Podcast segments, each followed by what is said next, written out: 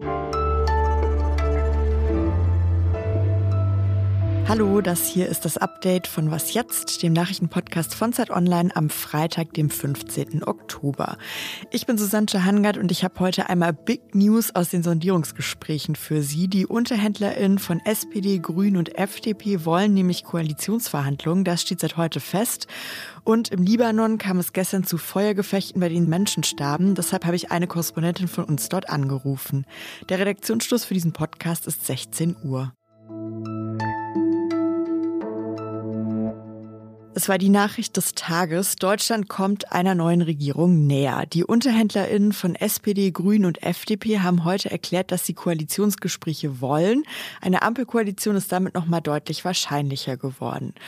Nochmal kurz zur Erinnerung, an welchem Punkt wir jetzt eigentlich gerade stehen. Es gab ja jetzt einige Treffen der drei Parteien. Das waren aber noch keine Koalitionsverhandlungen, sondern sogenannte Sondierungsgespräche. Also Treffen, bei denen die drei Parteien abgetastet haben, ob sie genug Gemeinsamkeiten finden, um Koalitionsverhandlungen starten zu wollen.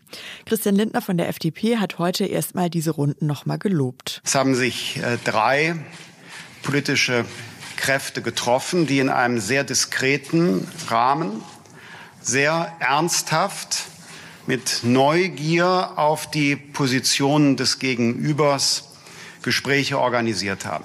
Allein dieser Stil markiert schon eine Zäsur in der politischen Kultur Deutschlands. Wirklich auffällig war ja auch für uns als BeobachterInnen, dass nach diesen Treffen quasi nichts Konkretes bekannt wurde. Das hat sich heute geändert.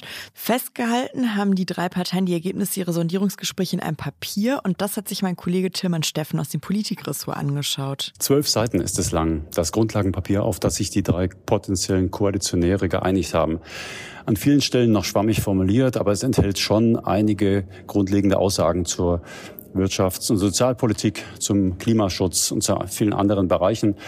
Es zeigt vor allem, wer sich wo durchgesetzt hat. Zum Beispiel im Klimaschutz. Da haben sich die Grünen an einem wichtigen Punkt durchgesetzt. Zwei Prozent der Landfläche sollen künftig für Windräder reserviert sein.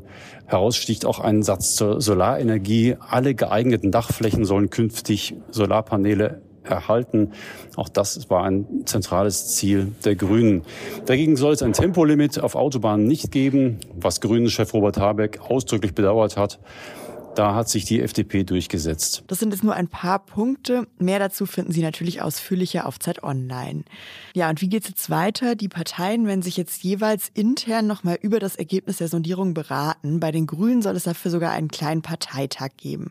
Dann werden sie entscheiden, ob es in Koalitionsverhandlungen geht. Diese Woche hatte Olaf Scholz schon gesagt, die Sondierungen fehlten in einer sehr guten und konstruktiven Atmosphäre statt. Deshalb glaube er daran, dass Deutschland noch vor Weihnachten eine neue Regierung Regierung haben könnte. Mit der sogenannten EEG-Umlage wird Ökostrom gefördert. Bezahlt wird die Umlage von allen, die Strom verbrauchen, also von Unternehmen, öffentlichen Einrichtungen und privaten Haushalten. Heute jetzt haben die BetreiberInnen der großen Stromnetze bekannt gegeben, die EEG-Umlage sinkt im kommenden Jahr auf den niedrigsten Stand seit zehn Jahren.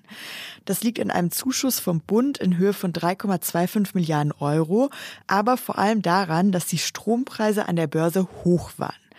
Wenn Strom nämlich an der Börse mehr kostet, wird auch mit Ökostrom mehr Geld verdient und es wird weniger Geld gebraucht, um den Ökostrom mitzufinanzieren.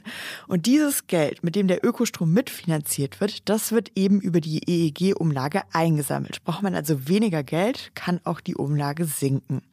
Ob der Strom jetzt für uns alle billiger wird, weil die EEG-Umlage sinkt, das ist allerdings noch nicht klar. Zumindest wird der Preis wohl nicht weiter steigen. Bundeswirtschaftsminister Peter Altmaier hat heute dazu gesagt, Es ist eine gute Nachricht für Verbraucherinnen und Verbraucher, für die Wirtschaft, für den Mittelstand. Und ich erwarte von den äh, Stromversorgungsunternehmen, dass sie diese Preissenkung auch an die Kunden, an die Endkunden weitergeben. Verschiedene ExpertInnen hatten aber schon vorher erklärt, weil unter anderem die Kosten für den Netzausbau steigen, sei es schwierig, den Strompreis für die KundInnen zu senken, auch mit einer niedrigeren EEG-Umlage. In Beirut, der Hauptstadt des Libanons, ist es gestern zu heftigen Feuergefechten gekommen, bei denen sieben Menschen getötet worden sind. Stella Männer lebt in Beirut, berichtet von dort als Autorin für Zeit Online und ist jetzt hier bei mir am Telefon. Hallo Stella. Hallo. Stella, kannst du erst noch mal genauer erklären, was ist da gestern passiert? Also die Anhänger der schiitischen Parteien Hisbollah und Amal hatten zu einer Demonstration gegen Tarek Bitar aufgerufen. Das ist der Ermittlungsrichter, der die Untersuchung zur Aufarbeitung von der Explosion im Hafen letzten Jahr leitet. Und während dieser Demonstration kam es zu Schüssen und das Ganze eskalierte dann in einem Feuergefecht auf offener Straße. Es gibt Videomaterial von Kollegen, die vor Ort waren und da sieht man, dass es Scharfschützen gab, die von Häuserdächern auf Menschen geschossen haben. Wer genau diese Scharfschützen waren, also zu welcher Gruppierung die gehörten, das ist unklar. Die Hisbollah wirft der christlichen Partei Lebanese Forces vor, dass sie geschossen haben. Die Lebanese Forces werfen genauso der Hisbollah vor, dass sie angefangen hätten. Genau weiß man es also nicht. Ich glaube, was man jetzt schon daran sieht, wie du das erklärst, dass verschiedene Seiten sich ähm, vorwerfen, dass sie schuld sind. Das zeigt ja eben auch, dass der Libanon ein sehr diverses und ja auch gespaltenes Land ist. Ist denn das, was gestern passiert ist, für dich ein Indiz, dass alte Konflikte wieder aufbrechen? Die Frage ist ja eher, ob diese Konfliktlinien jemals so richtig überwunden waren. Natürlich gibt es viele junge Menschen, für die Religion nicht mehr so wichtig ist und die auch keine Vorurteile gegenüber ihren Mitmenschen haben.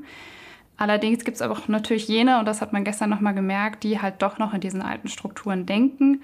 Da gibt es immer mal wieder Menschen der älteren Generation, die auf Christen schimpfen oder halt andersherum auf Muslime. Im Libanon gab es ja einen ziemlich schlimmen Bürgerkrieg, der 15 Jahre dauerte, von 1975 bis 1990 und bei dem 150.000 Menschen ungefähr starben. Deshalb ist die Angst bei vielen ja auch so groß, wenn es im Libanon zu solchen Situationen kommt. Glaubst du denn, es könnte sein, dass es sogar wieder einen Bürgerkrieg geben könnte? Ja, diese Frage stellen sich natürlich zurzeit sehr, sehr viele, weil gerade diese Szenen gestern auch so an diesen Bürgerkrieg erinnert haben. Aus meinen Interviews und Gesprächen kann ich nur berichten, dass die breite Bevölkerung eigentlich keine Lust hat auf diese Gewalteskalationen. Und auch Politiker wie der Ministerpräsident äh, Mikati haben ja zur Ruhe aufgerufen und gesagt, bitte lasst euch nicht in einen Bürgerkrieg reinziehen. Was natürlich aber auch klar ist, ist, dass die Hisbollah immer mal wieder gewalttätige Aktionen bringt, wenn ihnen Dinge nicht passen. Und dieser Untersuchungsbericht ist ja noch nicht abgeschlossen. Also es soll einen Bericht geben, der noch Ende dieses Jahres erscheinen soll. Und je nachdem, was da drin steht oder wen der Richter Tarek Bitar als nächstes befragt, rechne ich schon damit, dass es immer wieder zu Gewaltausschreitungen kommen wird je nachdem, welche Politiker dort auch von der Immunität freigestellt werden. Vielen Dank, Stella. Gerne. Was noch?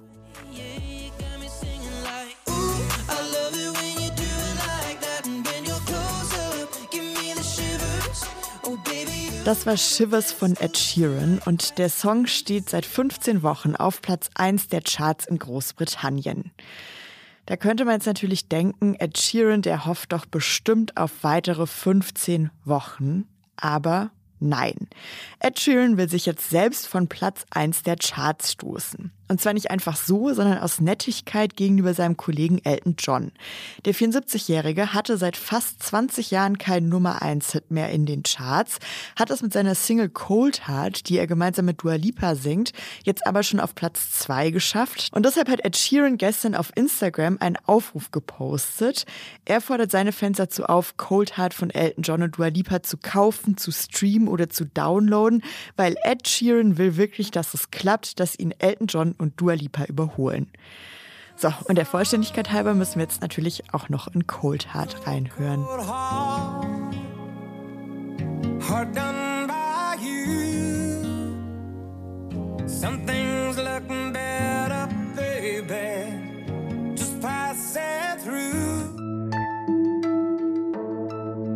Das war's mit dem Update für heute und das war's mit Was jetzt für diese Woche. Wenn Sie jetzt ganz traurig sind und Angst haben, was Sie morgen hören sollen, dann schalten Sie doch in das Politikteil. Da geht's in dieser Woche um explodierende Energiepreise und die Frage, was kommt da auf Deutschland zu. Unsere E-Mail ist wasjetzt.zeit.de. Ich bin Susanne Hangard. Ich wünsche Ihnen ein schönes Wochenende und Montagmorgen um 6 Uhr gibt's uns wie gewohnt wieder. Bis dann. Mein Katzenbaby. Es ist leider sehr nervig mit dem Katzenbaby. Immer wenn ich eine Live-Schalte habe, muss ich ihm ganz viel Essen geben in der Küche. Und jetzt ist er schon wieder, äh, du bist ein kleiner Schnellfresser geworden. Okay, ich probiere es nochmal.